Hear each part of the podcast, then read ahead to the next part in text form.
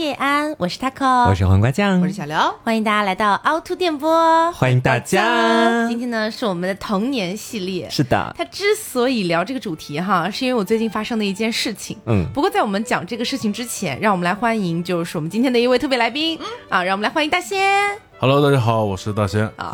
大仙今天来到这里跟我们一起聊这个童年的话题，也是有这个原因的。嗯，对，因为他是有一些功夫在身上的。好，所以今天就是一起来聊一下什么东西呢？起因是因为我之前不是跟于老师一起回温州去，就是说聚餐了那么几次嘛。嗯。然后在聚餐的过程当中，就是于老师他家里面的七大姑八大姨什么的，就基本上都在那个场合里面。然后我真的是人生当中，在我长到这么大了，我真的从来没有见到过说哪一家聚餐，然后要一个就是十四五岁的小女孩，which means 于老师的妹妹，然后站起。来，拿着自己的饮料，类似于果汁、橙汁这种东西，然后在全场打个通圈儿啊！哎，其实非常震撼，确实为所未为。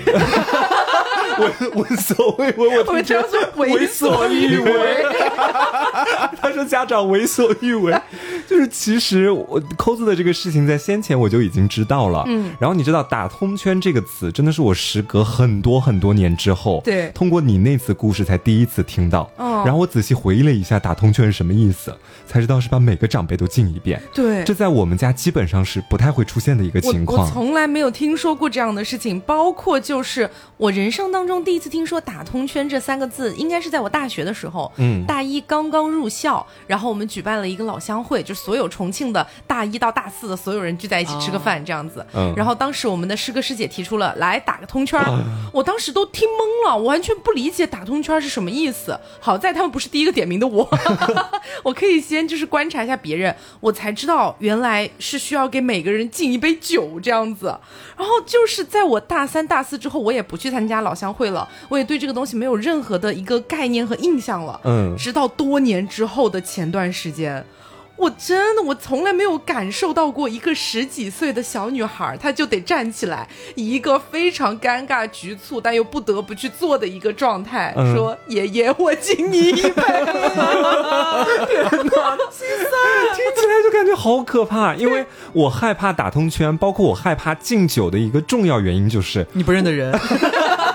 那个谁，哎，谁来着？敬你一杯。一方面是因为这个，另外一方面是我真的想不出那么多敬酒词。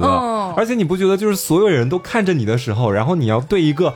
可能真的没有那么熟悉的亲戚，对，讲出一段呃可以说是拿来写文章的敬酒词的时候，我真的会尴尬。对，而且当时就是在他妹妹打完通圈了之前，其实于老师就已经拉了拉我的袖子，说反正就意思就是在他们家，因为当场刚好是他爷爷的八十大寿，哦，就说哎，咱们起来敬爷爷一杯。本来于老师的意思是敬一下在场的爷爷、外公以及另外一位年纪非常大的长辈，嗯这三位咱们敬完就可以了。嗯，然后。我们进的时候也是，因为也不知道要说什么，我只能说爷爷生日快乐。对，然后另外的爷爷也是你健康，大概就这样。然后爷爷长命百岁，三句三句结束了。结束之后，我就已经无话可说了，你知道吗？无话可说之后，于老师的爸爸妈妈以及他的那些七大姑八大姨就说：“哎，怎么只敬长辈啊？其他人也都要敬啊？”然后我们就 OK 一个窒息，然后我们就开始打铜圈，当场应该有二十个人左右，那太多了吧？对。然后我们一开始的时候还会说一下：“哎，敬您一杯或者什么什么的。”到后面我们已经麻了，就是也话都不说了，就举着酒杯。来，你们也算是打了个通圈。对，那当天是你们的结婚典礼，也是。每个桌敬酒，我真的很 q u i 我真的想问一下是怎么回事？整个温州都是这样吗？真的很荒谬。然后这件事情就让我瞬间就是那个临场感就回到了我小的时候。嗯，因为我们家没有打通圈这种习惯，但是我家从小对我是有一个安排的，就是我小的时候就在学习一个东西叫做 piano，就是学习弹钢琴。嗯，然后我本人对钢琴真的是深恶痛绝，就我对钢琴连一丝一毫的爱都没有。嗯。嗯他在我这里就是一个死人 这种状态，我真的很讨厌弹钢琴。但是因为我的妈妈就觉得说女孩儿弹钢琴，啊对吧？挺好的哎，挺有气质或者怎么很知。性啊。对，他就非逼着我去学，然后没办法。然后学了之后呢，你也知道，就是家长总会觉得他花钱了，你应该是要学有所成的。嗯于是呢，每一个类似于就是呃大家一起过来我家欢庆的这种节日，whatever 什么节日，然后我的爸爸、我的妈妈就会开口说，你是肖邦的关门大弟子。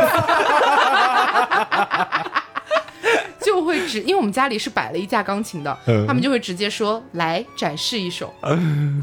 你知道当下那种状态，我就感觉我整个人已经快要被蒸发掉，我感觉我身上的每一个毛孔都在往外散发我的灵魂，就是我的灵魂顺着我的每一管毛孔就这样喷发而出，然后我就觉得我整个人已经不行了。但是在当下，就是我没有办法，我不能当场跟我的爸爸妈妈说，我说我不弹或者怎么样，我就只能乖巧的坐上那个钢琴桌去弹一首我并不是很熟练的，类似于《致爱丽丝》这种东西。啊对，然后可以不可以弹简单的吗？什么 Mary 是小羊羔？不可以，不可以，因为为什么呢？因为在场的话，起码除了我之外，可能还会有四到五个小孩。然后在我长脸，对，在我爸妈的那个圈子里面，就是 like everybody 学习 piano。啊对，如果你弹一个马里奥之小羊羔，对，就是会很荒谬，你知道吗？那个现场你可以换一个门前大跳下。真的会很恐然后而且还要叠加上另外一个 buff，就是呢，我的妈妈她培养我弹 piano 的一个原因，就是因为觉得弹钢琴。可以显得女孩很有气质，嗯所以她就觉得说，呃，既然弹钢琴都是一件这么风雅的事情了，这么高雅的一个事情，那么弹钢琴的我的女儿，她也应该要穿上一些高雅的衣服。还要配套。对，之前的节目里面也是之前的童年系列，我就跟大家讲过，我妈在以前很爱给我买一些乱七八糟什么小小洋装之类的这种东西。嗯，然后弹钢琴的时候呢，我妈会有一些另外的特别设计，她会 独奏了要是吗？对对独奏，you know，而且特别是什么过年呐、这种节日，嗯就是要穿的更喜庆一点儿，所以我一般都会穿上一件红色的一个大晚礼服吗？没有到晚礼服，就是那种蓬蓬裙小朋友的那种红色的礼服。嗯然后他一定会在我的头上给我戴上一个斜摆的，就是斜斜的一个红色的哦贝雷帽。哇哦，雷帽，哇塞！贝雷帽、嗯，就是那种一定要非常精致。好酷哎！感觉会像在维也纳金色大厅。你也想戴贝，你也想戴贝雷帽是吗？而 且你知道最恐怖的一点是，你在弹奏的过程当中，你会很害怕弹错，嗯。因为特别是那种很耳熟能详的那种就是曲子，基本上就算是呃怎么说呢，就算是在场很多家长他们没有学过钢琴，也是他们绝对听听过，对，绝对听过很多遍的。嗯你更别提在场还有很多个跟我差不多同龄，哦然后也跟我学习钢琴差不多时间的人，你就会觉得你已经完蛋了，你弹错一个音，你就立刻可以就是说去死。我就感觉这这么多眼光注射着你，就好像在就是钢琴考级，对。全旁边全是老师。对，所有人都在 battle 感觉。你还戴着贝雷帽，他妈给你加了 buff 了，真是。低 buff 吧，真的很崩溃。然后基本上就那样的状态维持了好几年的时间。嗯像像什么过年呐、包括我爸爸，因为不是之前节目跟大家讲过他是 A B C 嘛，所以他比较重视圣诞节。然后我们过圣诞节的时候，也会有很多朋友来我们家里面，然后我也依然要弹奏。然后就是整个年底，就是我加紧训练钢琴的一个时间。你会在家里面巡演，对，我因为我觉得说，如果我特别喜欢钢琴这个东西的话，那也就罢了。嗯哎，我可能弹着还觉得挺快乐的。可是我真的很讨厌钢琴，我从小到大最想学的是架子鼓。哦你知道这两个东西之间真的有一道天堑。如果就是你，爸妈让你表演架子鼓，但是你必须要戴上贝雷帽，你可以吗？你还是不够爱了。贝雷帽是一个展示必备单品，是吗？我也差不多的。不过呃，乐器的话，就是我在十几岁的时候半路出家，嗯大概十一二岁左右的时候半路出家，然后让我哥哥教我吹那个萨克斯，然后呢，嗯。略微学了一下之后呢，我哥就把他之前相当于他淘汰的，就是他初学的时候用的那一把萨克斯给我了，嗯，然后就放在了我家里边。然后至此呢，我觉得就是我的家人们就多了一个可以吹嘘的，就是我的女儿也是有一门手艺傍身，就是也是会一门乐器了。嗯但是呢，我们家一直都是那种比较老的小区，然后我们家楼层又很低，嗯我从来都是去我哥哥家玩的时候，包括去让他培训我上课的时候，在那里狂吹几个小时，因为他们那边隔音啊、小区环境都会更好。然后回到我家家之后，我就很少在我家里边就是去练习哎，进行一个研习，嗯 真的很扰民。但是但凡到了过年的时候，哎，就小时候嘛，不是还放炮什么的，所以在这种时间段，你在家里边发出一些噪音是可以被理解和允许的。嗯，然后那时候也是比较小的时候，过年期间就会有一些爸妈的朋友啊，或者同事啊，远房亲戚会来你家稍微串门拜个年或者干嘛的。嗯，嗯，然后呢，就过来之后，难免在客厅就是坐下寒暄。然后我又是一个从小我很讨厌家里边来人的时候，我还要在外面晃荡来晃荡去。家里边一来人，我就喜欢躲在我的房间里边。嗯但是那个时候正是我小小根本其实没有学有所成了，就是学会了两首非常简单的那种入门的那种曲子，也是马里奥之响亮钢琴级别的是吗？俺们萨克斯风不吹的，俺们可能吹什么？嗯、俺们那嘎都是东北人，用萨克斯吹吗？我们会吹那什么雪绒花啊那是比较入门的曲目。然后呢，嗯，来人之后，我爸或者我妈可能就会偶尔，一开始他们不知道我有这个雷区，就是说，嗯哎。那你最近不是学了吗？他们也不会谁来都让我表演，就是可能比较亲近，比方说我二姨过来啦，你是有门槛，哎，对，就是有观影门槛，就是比较亲近的人才能。我好低贱，我都没有门槛的。这是什么大师表演？你是街边卖艺了，我只要来了一个人，我妈就会展示一下。所以家里面有比较亲近的那种远房亲戚啊什么来了之后，就会说嗯拿下来稍微吹一下呀、因为家里面一开始可能他们来的时候也会带小朋友，一开始我爸妈很机警，你知道，他会觉得说啊。给那个什么小弟弟啊或者小妹妹看一下你的萨克斯，嗯，就让你拿下来，只是展示乐器本身，嗯但是到了最后就会变成展示你自己，然后就会让你既然拿都拿出来了，你吹两下吧。哎，对对对，一开始吹一下吧，然后呢，我就会浅吹一下就雪融化，不 就好像哦。很单调，你知道吗？因为学的时间很短，你不会那种很复杂的曲子。嗯。然后呢，我当时就会觉得说，我虽然说从小就很高，但是毕竟那个时候也才十一二岁，嗯，那个萨克斯对那对于那个年纪的我来说还是很大只的，嗯。又很重，你挂在那边，然后会像一个孕妇一样，就是疯狂的顶起来，因为小时候还很瘦，没有什么肚子，然后就把萨克斯顶起来，然后强行挂在那边，非常干瘪的，就是我刚刚像模仿的那个声音，又没有什么别的乐器来和弦，就是很不不不，就是一直这样，然后就好圣诞哦。然后就很枯燥的吹完整曲，然后期间也不会有任何人说话，大家就是坐在沙发上，睡着，有点像胖丁入迷了。他们就是坐在沙发上，我站在前面那个中间，然后就枯燥吹完这一曲。然后呢，我印象当中有一次是哪个远方，我叫姑姑还是叫什么婶婶之类的。结束了之后呢，怎么说？我觉得他的演技有一些拙劣，就是结束了之后他，哇，然后这样鼓了三下掌。然后我那时候觉得我再也不要吹这个东西了。然后后来呢，嗯，他们走了之后，我记得还有跟家人讲说，呃，我我以后不想我我不想在别人面前吹这个东西了。嗯然后我妈说：“哦，好吧，好吧，好吧。”后来就其实没有再让我吹过了，也就那么零星那么两次，那就受到了深刻的打击。哦，所以你有跟你爸妈明确表达过你不喜欢这件事？对，我不想，我不喜欢。哎，可是我小的时候我不敢表达，我总觉得说，我总有一种很愧疚的心态，我总觉得说我妈花钱让我学了，我得让别人知道。花的又不是你的钱。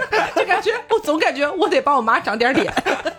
哎，你们其实感觉都是乐器，嗯，但是可能是因为我们家可能地处就比较偏远一些，然后就是在那个小县城里，其实当时还没有太多的那种乐器班，在我小的时候，但是我记得当时有一个班在本地非常出名，就在我先前的节目里面跟大家讲到过的，在我妈的那个情报网里，已经到了每一个人都知道的，就是一个写字班，嗯，就是专门教你写字，一笔书法之类的啊，吗？对对对，不用解释哈，前面。教你写字，不就是学书法吗？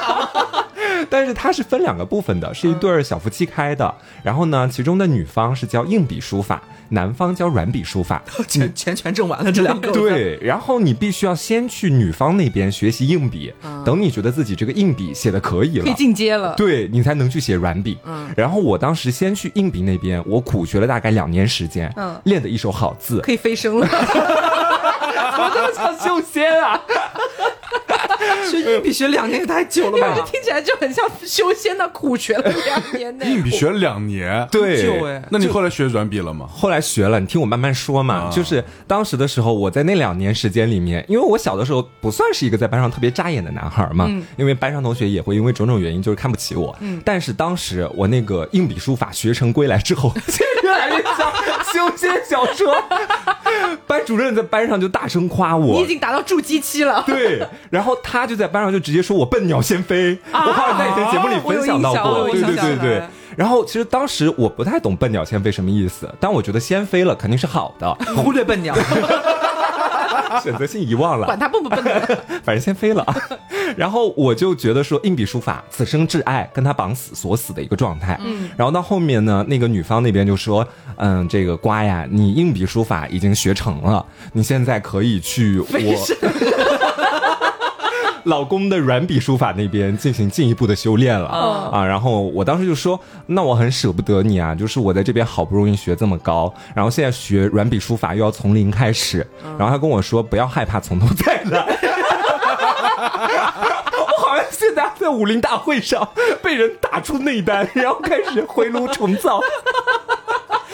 然后后面就去了她老公那边，就是每天我真的很讨厌毛笔字，就是我觉得那个字一点都不好写，嗯，就每天的时候你都要照着那个纸上面，还有那个教材上面一笔一画的弄。字帖是吧？对，然后我就觉得说好无聊，好枯燥，然后他不会给我很高的关注感，就在硬笔书法那边，因为教室小一点，老师还会巡视，嗯，然后他巡视的过程当中会给我指导，这样的话我就会觉得嗯我是有存在感的，嗯，但是软笔书法那边因为学的人实在太多了，就大家进阶的都 去那边。了，然后因为他们客户粘性也很高，有的时候他们学软笔书法的好多都学的比我快，他们可能比我喜欢吧。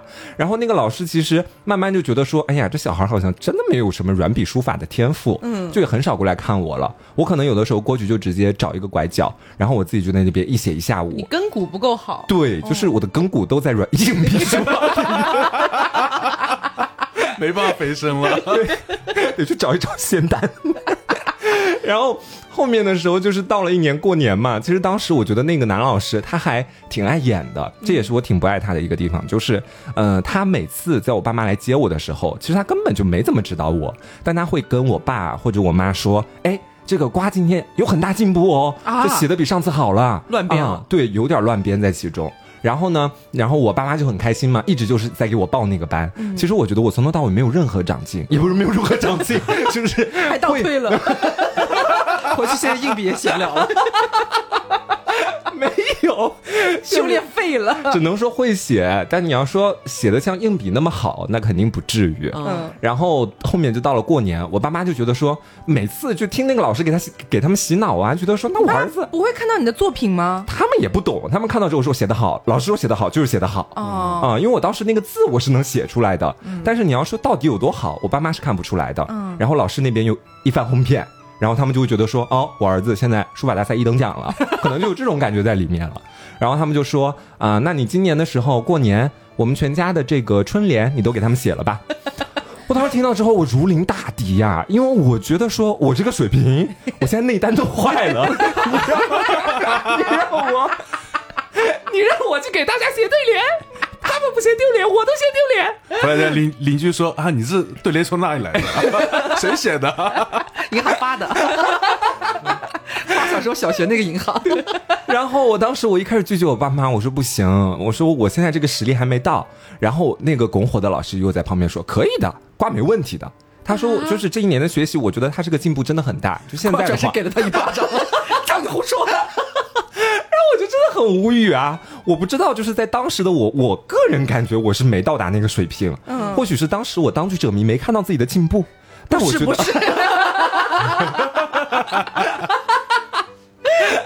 对，我也觉得不是，分清好坏的能力还是有的。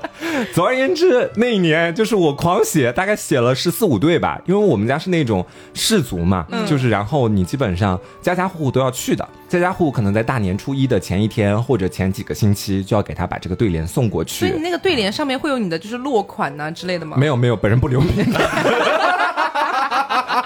当然不是留名，又不是什么大家留声名啊。留名要收费的。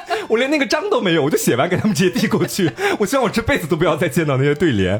然后，但是虽然说吧，我对自己的技能觉得说没那么自信，但是等到真的去拜年的时候，其实还是会想看到他们贴我的作品的。嗯啊，然后那些没贴我作品的亲戚，我都一一记下来。我觉得这就是你的不对了。开玩笑啦，其实我觉得他们不贴反而更好。就是贴了的话，因为你一贴，然后呢，这个时候可能如果家里面还有其他人在，大家就会探讨起这个对联，就会说啊，然后是瓜写的，然后我爸妈就会这时候谦虚讲说，哎，是瓜这个学软笔书法学了呃一两年了，嗯啊，这好歹小有所成。平，对呀，现场但凡有个懂书法的，看到看到我写的那个对联，他心里不得笑死我。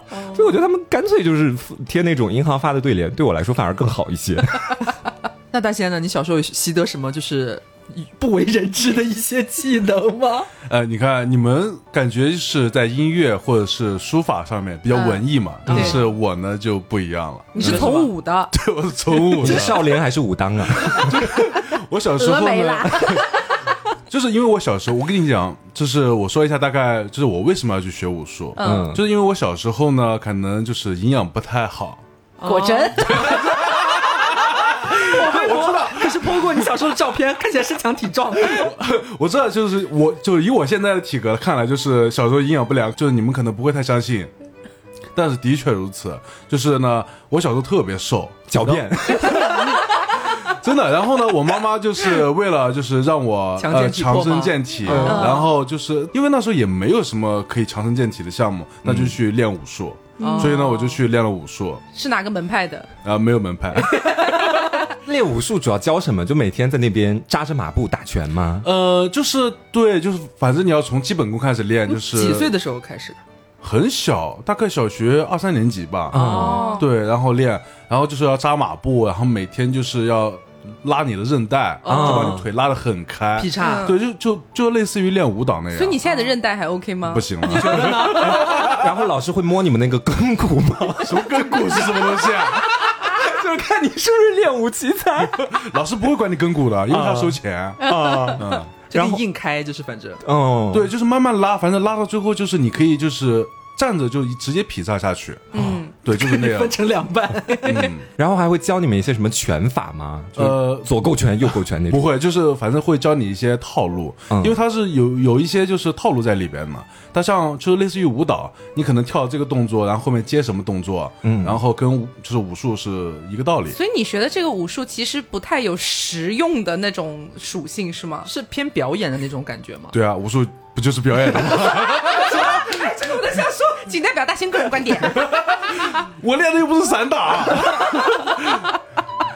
就是我练武术之后，反正就是每天就感觉活蹦乱跳的嘛，然后爸妈也觉得啊，练武术很骄傲，所以呢也会出现那种就是家里一旦来人或者是家族开始聚餐聚会的时候，然后就会说哎打一套，对，就是比表演一下打一套或者翻个跟头，翻个跟头。对，然后我就会好当场翻个跟头，然后或者是下腰，你你们知道吗？啊，我知道，小的时候也会。对，然后下腰下去之后，然后再自己再起来，然后再翻个跟头，然后再打一套拳。哇塞！然后对，然后全场掌声雷动。他表演的时候，过年那个联欢晚会应该都关掉了，暂停。他先要跟大仙表演完。哎，真的，自从我练了武术之后，呃，说实话，我觉得练武术那时候还挺好的。嗯，因为什么？一旦就是班级里边有什么表演，幼儿童节的表演呀，或者什么的，我就是就是必备嘉宾。我刚我刚以为是他说班上有谁想欺负他，他就打一套，对方就震慑，恐惧震慑。对对对对对。哎，所以在家长在小时候就是让你表演的时候，你小时候不像我们一样有点抗拒吗，欣然接受。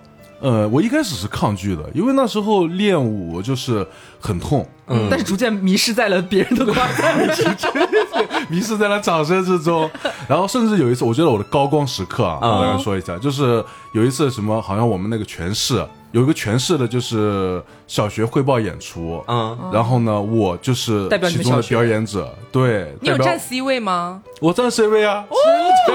就是那个什么，就是呃，我要从我们那个年级，然后挑几个孩子出来，然后带他们，就是你来挑，对，哦，然后编，然后编一段武术的动作，哦，然后到时候在上面去表演，嗯，然后呢，我是站在中间的，然后拿了一根棍子，我要我要表演的是棍法。孙悟空，我刚想说他表演的是孙悟空。然后呢，小时候我觉得挺光彩，然后也没什么在意。然后长大之后，我就是苦苦寻觅了很久，有一段那个录像，但是我没有找到。哦，所以还想回回味一番。呃，对，我再说回味一番。很很类似的，因为我小的时候，我我妈妈有一个爱好，就是强迫我去学习我没有那么爱的一些爱好。嗯，对，就是我妈想学什么，她就会让我去学什么这种感觉。然后我小时候除了钢琴之外，还有一个也是苦学多年的拉丁舞，是你现在每次跟我开玩笑的时候会跳的那个。对对对，扭八字啊。对，因为其实你要论本质来说的话，我也没有那么爱拉丁舞这件事情。但是我妈妈就是把我送去学了，我应该也是小学二三年级的时候就去学，学到初中这样子。嗯，然后你就知道，因为拉丁舞它有一个呃比较明显的特点。其实如果是现在二十多岁的我去学的话，我其实是很愿意去学的。嗯，我觉得它也很漂亮，而且也很就是很张扬，很有自己的自信啊等等的。但是小的时候你多少会觉得有点羞耻，你懂我的意思吗？对呀，对，因为拉丁你要讲究整整体的一个就是眼神啊、神态啊那些东西。我感觉他很热情奔放。对对对，就很你你得把你的那种就炯炯有神啊，你的一个挺拔的身姿那些东西全部秀出来的那种感觉。嗯，小的时候觉得真的很羞耻。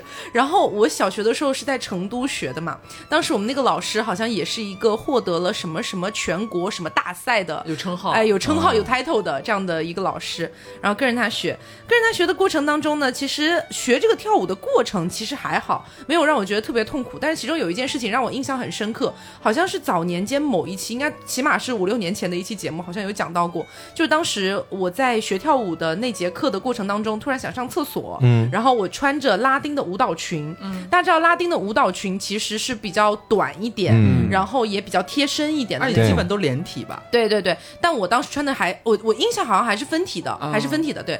然后我就去上厕所，上完厕所回来之后，你大家也知道拉丁的那个鞋子它是带一点小跟跟的，你走路是会发出那种啪嗒啪嗒的声音的。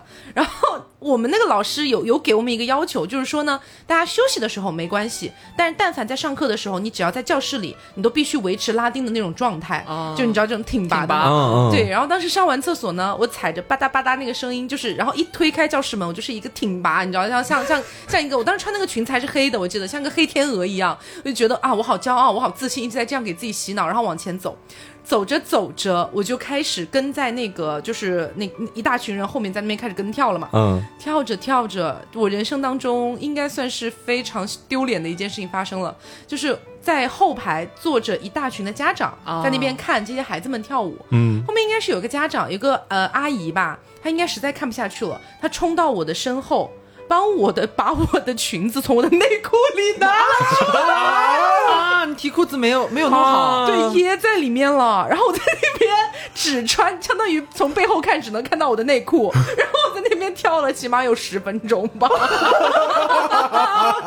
你自己也没有注意到，完全辛苦了。你知道，就是有的时候裙子掖到内裤里面，你是感受不到的，你知道吗？那种衣服很轻，很对对对。然后从那以后，就是我。记忆太深刻了，太社死了。从那以后，每一次我在外面，不管在任何地方去上厕所，只要我穿的是裙子，我。站起来的第一件事情就是摸摸自己到底有没有穿好，对，已经 PTSD。然后这个事情还有另外一个演化的方向，就是说呢，因为我学拉丁也学了很久嘛，我妈妈偶尔也会在那种就是家族，也不是家族，就是亲朋好友的聚会上面，除了让我展示钢琴之外，还会说我的女儿啊，真是能歌善舞，哎，就是又会弹钢琴又会跳拉丁，你知道吧？然后就是说来跳一段。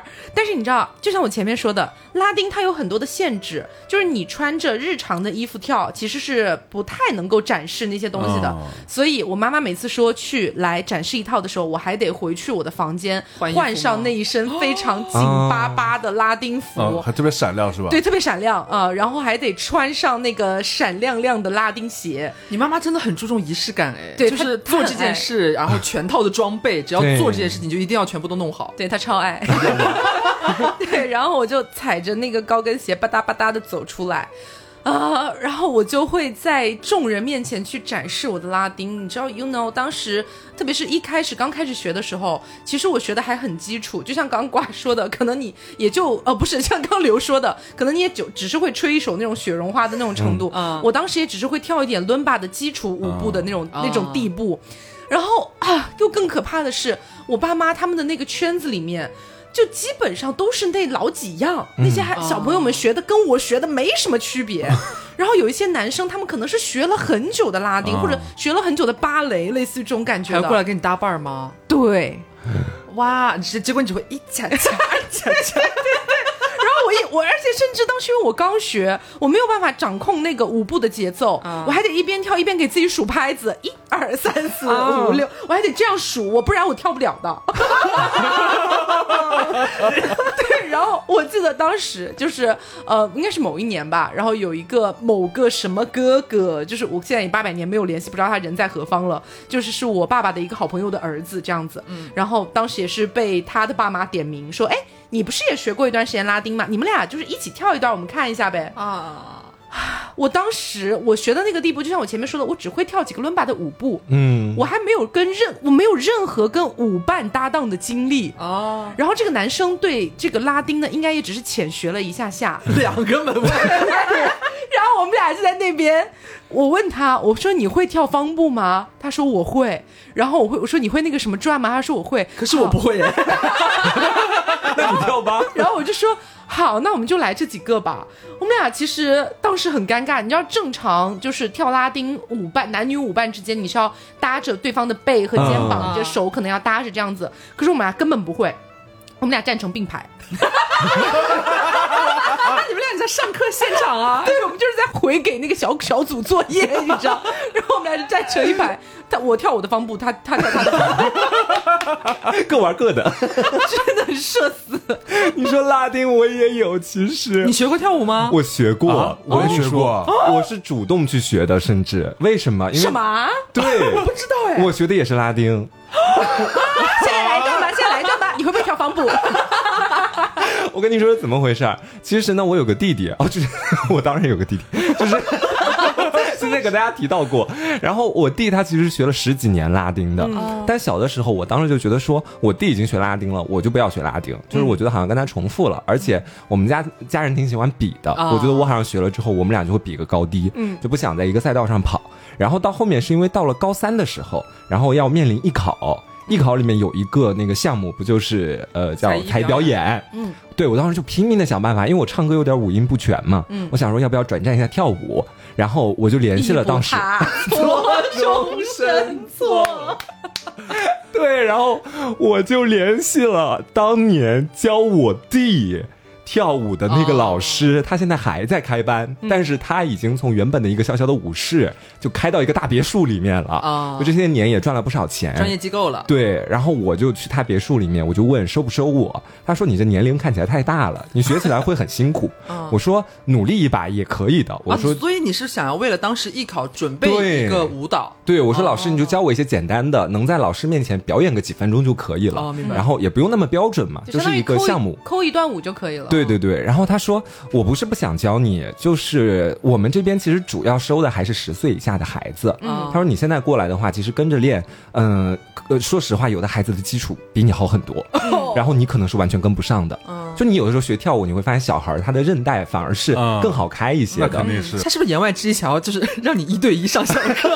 没有没有，我跟你说，他后面还是让我去上了。嗯，然后我就上了几次，我就要打退堂鼓，因为我第一次去上的时候也是跟他给我前面讲的那。个场景差不多，一个大的舞室。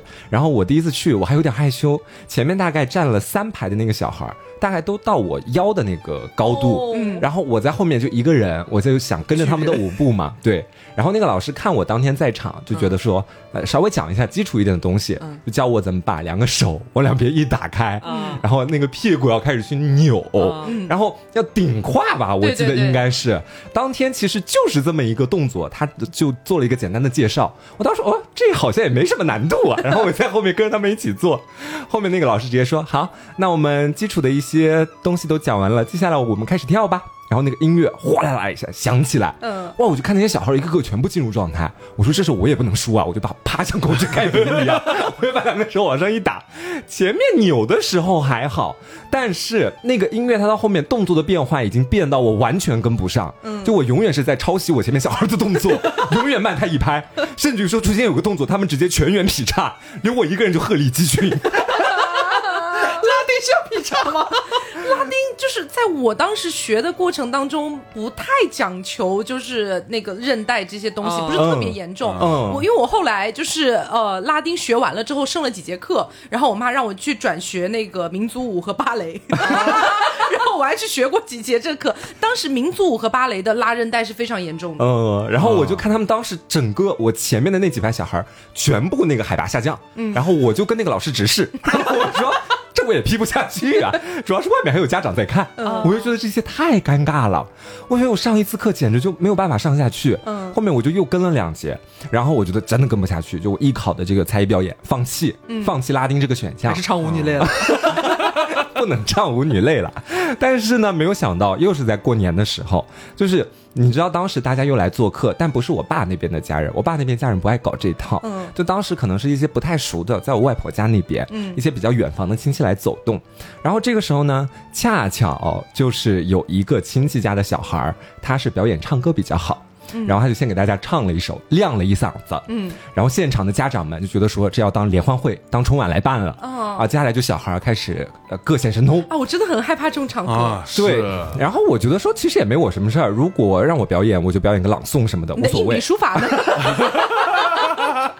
没有那个慧根了，你就像那个《甄嬛传》里面那个皇后，当场为那个温宜公主写一个请皇后娘娘墨宝。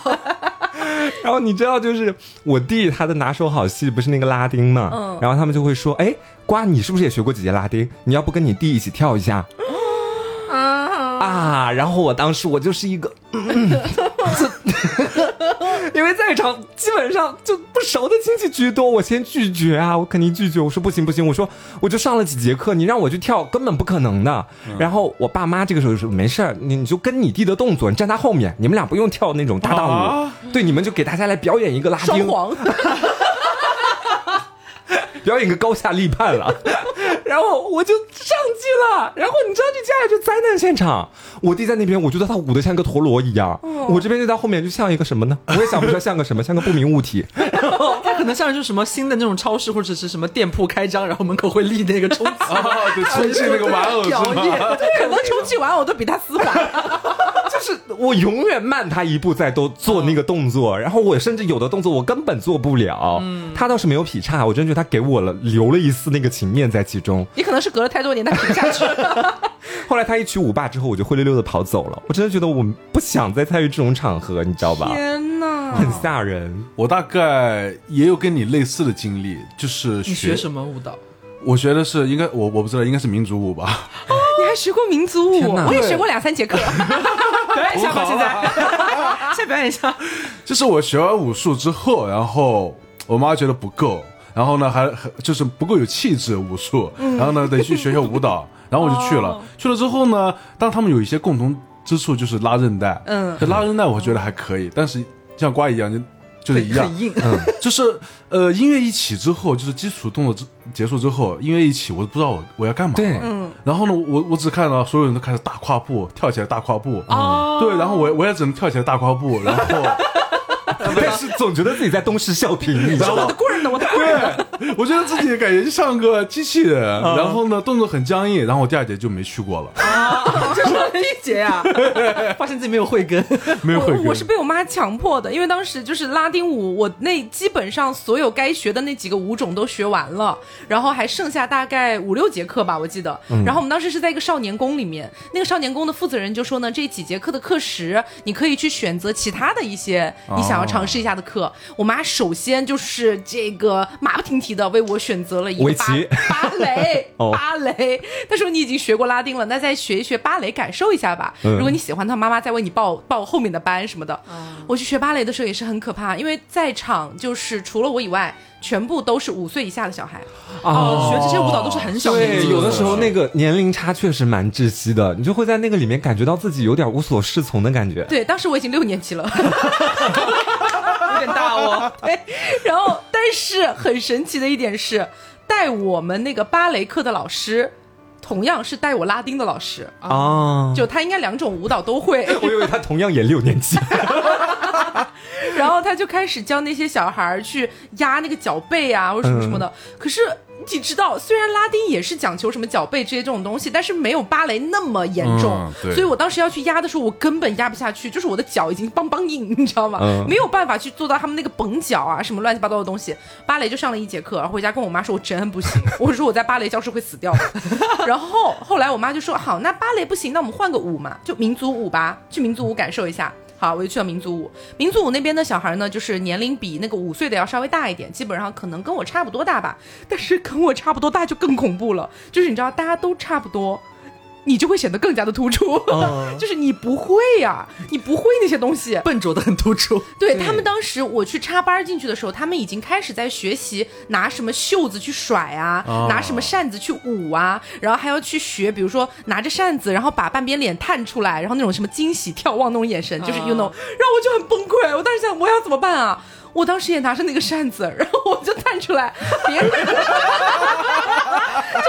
了吗？很滑稽，感觉别人是在表现一个惊喜的远眺啊，我是在偷看做贼，探头探脑，我在做贼，真的很可怕。然后，但是民族舞我是觉得我还挺喜欢的，比芭蕾好一点，所以强行上了几节课。但是到后来还是觉得实在是跟不上进度，也就把那几节课耗完，我就没有让我妈继续报了。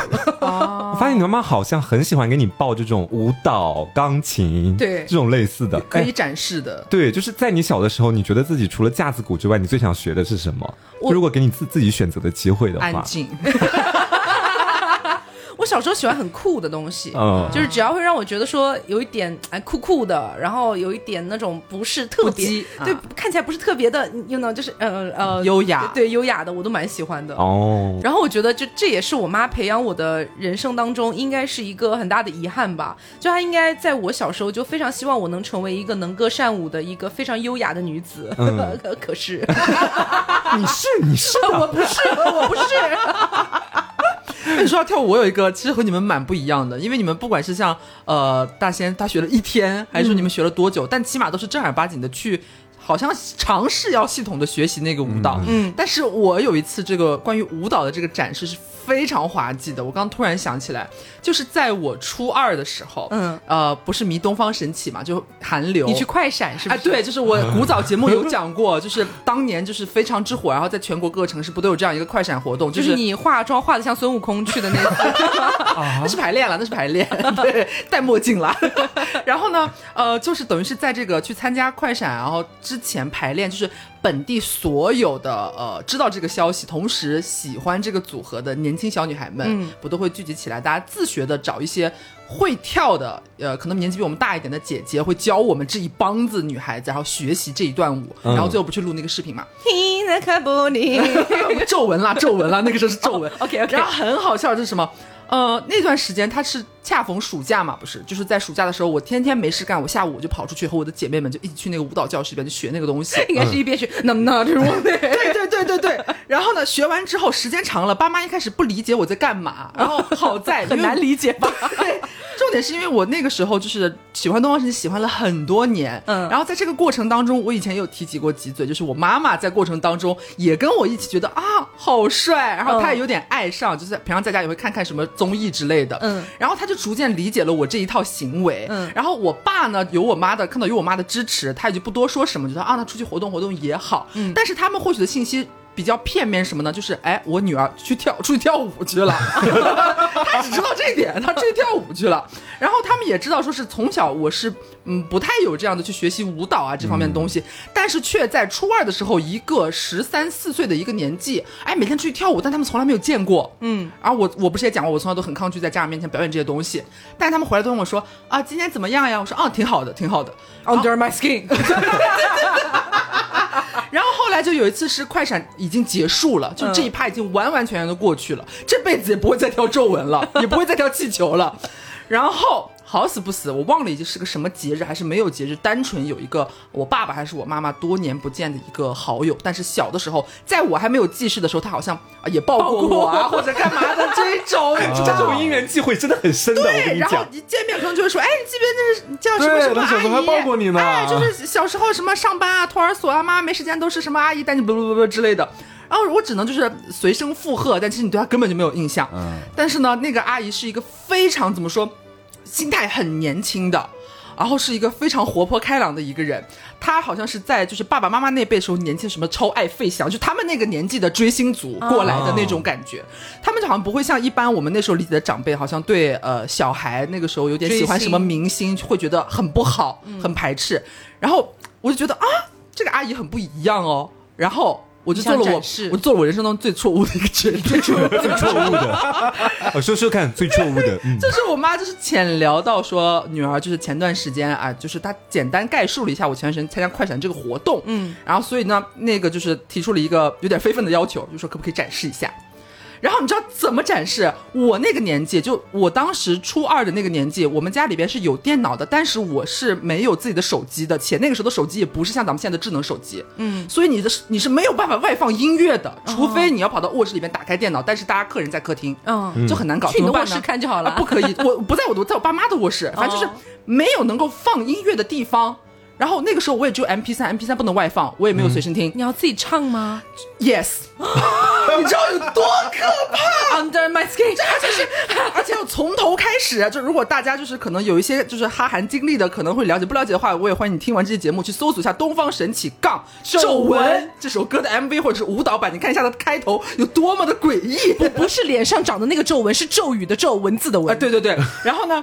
就很一开始，那个舞一开始，还有那个鼓点，是一群人斜着大跨步跳着，你可以理解什么？对对对，很像那个什么，就是以前那种黑白梦，就什么卓别林，然后你两个手背在后面，然后两个人跳起来往前蹦，还杂技，像杂技，你能想象吗？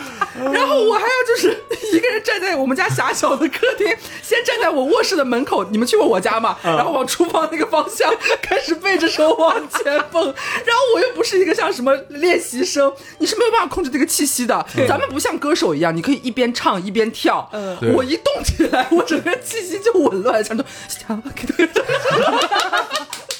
就那种感觉。然后重点是听不懂，而且很好笑。那个时候大家韩流歌曲都很爱出中文版，我一想这样不行，因为我那个时候还没有到呃韩语，就像现在一样比较出神入化的一个状态。记不住，对，那个时候还要用罗马拼音，就觉得自己唱的有点尴尬。然后我那时候不知道为什么，我真脑子有病。我说我说阿姨，我不是唱中文版吧？那中文版也很鬼畜哎，没有办法唱中文版，什么你很渴望我，对什么之类的 这种东西。然后我就跳了两个小节。我觉得那是我人生当中到现在为止，就是我青春期里面唯一一次真的失心疯了，就是我唯一一次可能就是，我觉得在那个年纪就是比较太需要一个人来认可你追星这件事情，对你就会觉得忘记我是一个很害羞，我不想要在别人面前展示我这些所所谓的特长或者说我喜欢的东西，然后是个大跳特跳，先是卓别林杂技出场，阿姨半夜起来可能就会惊醒说，他为什么要这么做呢？很奇怪。对呀，后来我就再也不敢了。我就是每每每有人问到我说会不会跳，我说不会不会不会不会，就是很可怕。我就欢迎大家去搜索一下东方神起皱纹，就感受一下当时一个年幼的我，一个短发，有点铁梯风格，在家穿着个拖鞋，然后开始那样蹦着出场。见面会你必须跳这个，真的很好笑。我以为忘记了，因为在他跳完之后，阿姨不是以前喜欢费翔吗？也会站起来什么我一把火。燃烧了我，普天同庆了，是不是？啊，还蛮精彩的。其实回想起来，而且就是我小的时候，其实也有一段时间，就特别的，我自发的很爱朗诵这件事情。哦，因为当时我们班的那个语文老师，他会请班级随机的同学起来读课文。十年树木，对对对，百年树人。但是你知道，我当时的那个朗诵状态，整体还在就他我刚刚演绎的那种春天来了，春天来了。达不到这种水平，但是你知道我班主任很欣赏我班主任，他的一个考评标准就是谁嗓门大，谁感情深，谁用气用的长，那他就要表扬。然后对，然后后面就导致说每学习一篇新的课文，我都要起来就是带领全班领读一遍先。然后我慢慢的，你知道就有点沾沾自喜了。我觉得我这个方面能力很强，对，这也就是给我埋下了一颗后面学习播音主持的种子，祸根吧。然后当时我就一直觉得自己这样不错嘛，就回家的时候也会跟我爸妈炫耀，我说今天老师又表扬我了，又怎么样了？然后我爸妈就一直觉得说，那我也没觉得就是你在家里你有练过朗诵什么的，这件事情果真吗？啊，就是你怎么学书法的时候爸妈没质疑一下呢？该质疑的不质疑，因为花钱了，学书法花钱了，朗诵没有。然后我又在家里面来了一个那个春天来了，春天来了。没想到我爸妈也是有点镇住的感觉，就我不知道他们那一辈儿怎么回事，就觉得说你嗓门大一点儿，然后你感情充沛一点儿，他们就会觉得你在朗诵。嗯啊，这我觉得是一部分人对于朗诵的误解。嗯就你没有那个真情实感的代入，就反而只是那种啊无效感情的堆叠，其实反而就没有太多的那种可听性。我以前上班在不不不是上班，上班有人朗诵啊，我以前上学的时候，班里面一旦就是有人就是开始朗诵，嗯嗯，然后呢富有感情朗诵，我就会觉得很尴尬。嗯对，而且让我朗诵的时候，我是真的不行。嗯，就你知道，当时我对自己就会就会觉得说啊，大家可能都很羡慕我吧，我心里面真的是这么想的。但后面其实 我也发现了，就是大家私下里都会偷偷笑，就是在我朗诵的时候，因为觉得我当时很夸张，就不像一个正常人。然后事情就到后面，就我妈他们不是觉得我朗诵不错嘛，就在他们那个情报网里面开始铺开了、啊。瓜的妈妈觉得瓜这个朗诵方面很擅长，然后到后面有一段时间演变成什么样？就你知道，有一部分的阿姨，就我妈妈的朋友，他们当时很爱玩一个软件啊，这个软件呢，嗯，就是一个音频软件，嗯啊，大家知道，就上面有很多的节目可以听，我们也在上面可以听我们节目，然后。大他们那些阿姨就很喜欢在上面上传一些朗诵作品，啊，这个时候呢，我妈就就会觉得说，哎，我的儿子在这方面很擅长啊，那就把那些阿姨请到家里来，让我辅导他们吧。啊你是的辅导阿姨，对，因为他们要上传作品，但他们老觉得自己的作品不够优秀，所以他们就得到我家来，然后让我来教他们朗诵。那时候你多大那个时候我大概已经初高中了，对，？Oh my god！然后他们就到家里面来，就几个阿姨就围着我，然后他们各自选好自己的稿件。春天来了，春天来了，讲实话，我当时的朗诵水平离《春天来了》也没有进步多少，因为还没有经过那种专业的练习。然后我印象最深刻的就是刚开始嘛，他们要拜入我门下的话，我必须要有一个就是要敬你一杯茶是吗？下跪叩头了，需要有一个师傅的展示。然后我当时我选择的就是那个乌龟别霸王，你知道就是。这个它调子真的很高，我刚在找稿子，我都有点忘记了。我大致给大家就是朗诵，展示一段了是吗？，对，其中的两句就展示当年我是怎么朗诵的两句，就是“霸王啊，今天晚上你不该用围栏困住我为你冲杀的豪情，霸王啊，我的霸王，我力拔泰山的霸王。”就是你知道，当时就是这样的一个状态，就是一个跌宕起伏、颠沛流离，啊，我都被你害死了，就是一个 流离失所。就是一个把那种当时乌坠别怕我的那种悲情，还有他们两个之间那种死亡气息，就是弥漫开，彻底弥漫开你。刚刚真的很像地狱的使者，我跟你说。就这种，这个大家不要学我这么朗诵，哎，没有人会学我这么朗诵。